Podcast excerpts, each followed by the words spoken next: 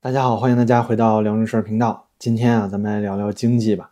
你也看到我写的题目了啊，这期绝对不是标题党。咱们频道呢，也从来不会去为黑而黑。我认真呢给您讲清楚，您啊耐心听到最后，再来看看这算不算是全线衰落。最近呢，中国上半年经济数据出来了，大家也看到了这个惨淡的结果，非常凄惨。先说呢，二季度 GDP 同比增长了百分之六点三，上半年呢 GDP 同比增长五点五。这个表现低于了大部分机构的市场预期，不管是国内的还是国外。尽管呢，统计局发言人傅林辉说啊，中国前半年发展势头良好，对比美国呀，一季度 GDP 只增长了百分之一点八，欧元区呢只有百分之一。但这次啊，就连粉红和战狼都没办法洗地了，因为啊，就在周一数据公布之后，A 股呢是应声下跌。那股市里的机构投资者和大部分股民啊，那可不是傻子，他们是拿真金白银在投资啊。所以说呢，看得出来这次公布的数据背后的实际意义。二零二二年的变态清零啊，几乎让中国的经济彻底停滞了。所以呢，同比于经济几乎停摆的二零二二年、二零二三啊，我们并没有看到大家预想中的强劲反弹。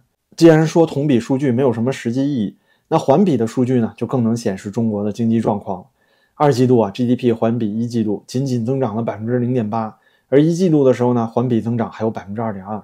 考虑到二零二二年的全面封城和二零二三年啊一季度经历的躺平式放开，可以肯定的说，哪怕是利用了一项数据虚标的这个统计局的数据，也依然能够明显的看出来中国经济正在全面失速。我们要关心的已经不是能不能够增长的问题了，而是会不会出现硬着陆的危机。那对于这场即将到来的经济危机呢，我们主要得看中国经济的五驾马车。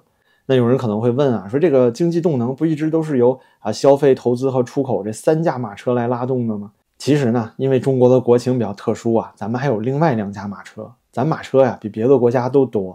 这两驾马车呢，就是统计局和中宣部。您看啊，现在统计局是彻底趴窝了，让他注水都注不认真，那公开的经济数据啊，真可谓是一塌糊涂，几乎呢是抽咱们一尊的脸，抽的啪啪作响。那中宣部呢，发挥还算稳定吧，只不过呢，最近也翻车了。一边鼓励啊年轻人脱下空衣戟长衫去下乡啊，或者去参军戍边，但广大零零后啊根本就不买账啊，用各种鬼畜视频啊，各种嘲讽。另外一边呢，又被一个叫张雪峰的网红啊，把脸啪啪抽的山响。这次大学录取啊，明明是高考考生数量都破纪录了，可是军校呢居然招不满，电力专业和新闻专业啊，也都被考生打入了冷宫。您看看中宣部是不是也不太行了？所以说呢，既然中宣部和统计局这两家马车都玩不转了，咱们还是看看之外那三家马车。先讲讲这个投资。那固定资产投资增速呢，自从今年上半年以来啊，都一直在下滑。从统计局公布的数据看，一月到六月已经下滑到了百分之三点八。但即使是这个三点八的增长啊，也是由国有企业拉动的。其中呢，国有控股百分之八点一的增速。而民间投资呢，破纪录的达到了负的百分之零点二。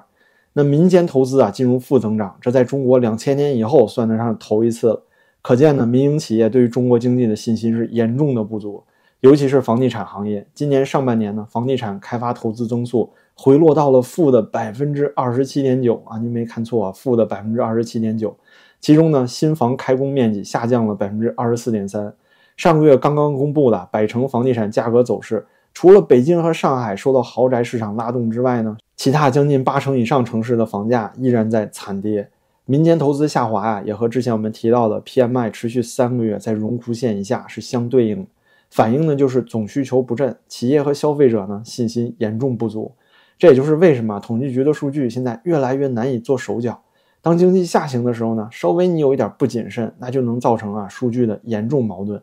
这是为什么？直到现在，活化数据你也看不到，您知道吧？这个数据啊太难做了。接下来呢，咱们再来看看消费。那自从去年十二月疫情结束以来啊，消费一直被认为是会出现报复性反弹，而且啊，被很多国内外专家预测为今年中国 GDP 的主要增长点。然而呢，自从今年一月以后啊，中国疫情进入尾声，消费仅仅反弹了三个月不到，四月份达到了同比增速的最高点百分之十八之后呢，就一路回落。这个滑落的幅度啊，还相当大。到了六月份呢，就仅剩下百分之三点一了。这里呢还是同比数据，对比的是没完没了封城的二零二二年。如果我们拿疫情后的美国消费反弹来做对比的话，那二零二二年全年啊，美国的消费品零售总额增长了百分之九点一，同期呢，中国的消费总额则是下降了百分之四点三。这就是开放和封城之间的区别。即使是现在啊，二零二三年中国的消费数据和本就萎靡的二零二二年相比，这成绩都拿不出手。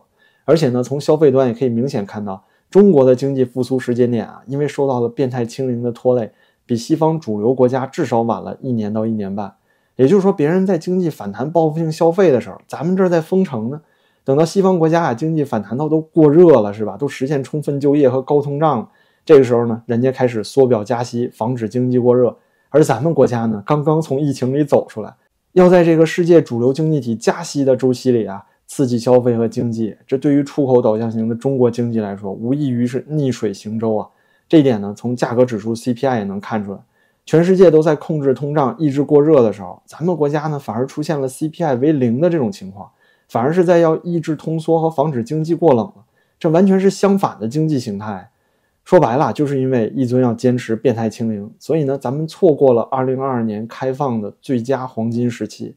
现在呀，要恢复经济就变得无比艰难。而且说到底啊，牺牲了经济、人权的这个变态清零的三年，最终至少还得有一个目的吧，就是保住老年人啊，是吧？一直说的为了人民的健康。可实际呢，到现在啊，中国民政部的数据集体保密了2022年四季度和今年一季度的这个活化数据。那这都七月份了，到现在还不敢公布啊！如此的此地无银三百两，那不就是因为这个数据太不好编了吗？而且你要是直接放出来，或者是编的不够好看，那就得抽咱们一尊的脸。前段时间啊，浙江省哎一不小心泄露了火化数据，也显示出来了巨量的增长，而且同比增长幅度啊达到了百分之七十二。可见呢，如果全国的真实数据要是拿出来，就能够完全证明啊，咱们连防疫的最后一块底裤都没保住。那您说这三年防疫是不是彻底的失败呢？牺牲了经济、人权、民生，甚至是人民健康的这种变态清零，咱为了什么呢？相信大家也都明白，那不就是为了实现定于一尊吗？咱们再回到经济上啊，最后呢，咱们还得说说这个出口的数据。如果以人民币计价，中国六月份出口同比下降了百分之八点三；以美元计价呢，中国六月份出口同比下降百分之十二点四，连续两个月啊，出口都是负增长。这就反映了整体海外需求的严重不足，而且呢，在出口的数据里啊，可能唯一亮眼的数据啊，就是对俄罗斯和东盟国家的出口。这就不怪咱们国家为什么老被贸易制裁了，是吧？这里呢，除了和西方世界脱钩的原因之外啊，我们还有刚刚说到的，现在正是美国在防经济过热的时期，那缩表加息呢，就是会导致美国的消费下降。同时呢，各个西方国家的这个贸易战和相互制裁啊，早就使得很多的产能和出口。都已经从中国转移到了东南亚，甚至啊，就算今年上半年咱们国家大幅增长了对东盟国家的出口里，很大一部分都是转口贸易，就是说先把货物啊出口到东盟国家或者东南亚国家的分公司，然后呢再转卖欧美市场来躲避制裁。以目前中国战狼外交的情况来看啊，这个趋势只会继续下去。那么未来啊，在可能的全球经济步入下行通道这个大环境下，咱们中国的生存空间就会愈发艰难。这里呢，我也看到啊，很多小粉红呢说要没了欧美市场，咱不还有这个东盟国家和俄罗斯、伊朗吗？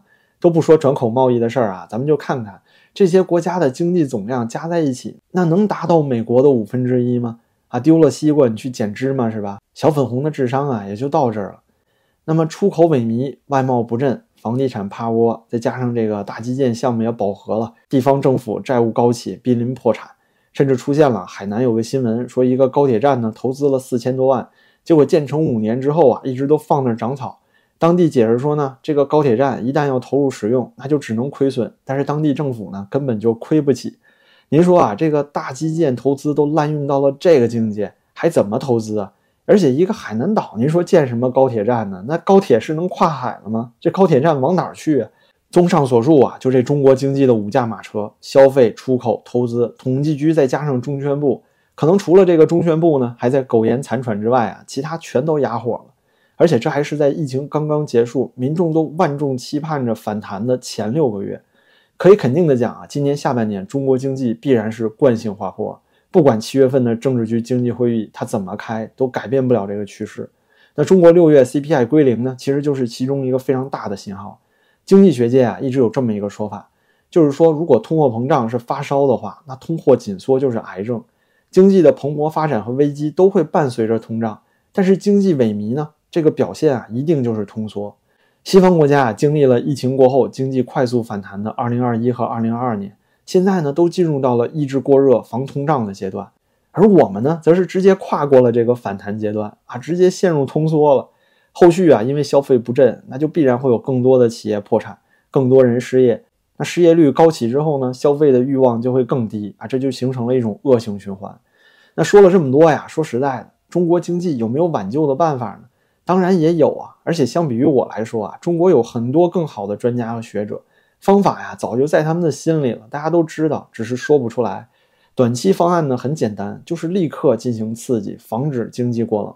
要开闸放水啊，但是不是像现在 M2 灌水一样啊，两百八十多万亿在银行系统里面空转，而是说呢，要直接给民间每一个老百姓发消费券，直接把钱发到消费者的手里，然后呢，把个税起征点至少增加到一万啊，来释放一部分消费，别让这个经济啊再冷下去了。之后呢，外交上要缓和和欧美的关系是吧？尽快结束贸易战或者减少贸易制裁，停止威胁台湾呢，来增加外资继续投资的信心。这样啊，就能快速的让中国重新融入到世界的主流市场里。那中长期呢，还可以考虑逐渐取消户籍制度，改革农村土地制度，让这个物权法呀落到实处，用这种更开放的舆论环境，增强大众啊对权力的监督。这种方法呢，都能够大大的增强民企和消费者的信心。但是最最最最重要的，还是要建成真正的法治社会，实现三权分立，把这个权力关在牢笼里。哪怕是像新加坡一样一个完善的法治社会，也是让民企能够有信心的关键核心要素。那您看我说到最后啊，我自己都觉得我最后这段可能是讲梦话的。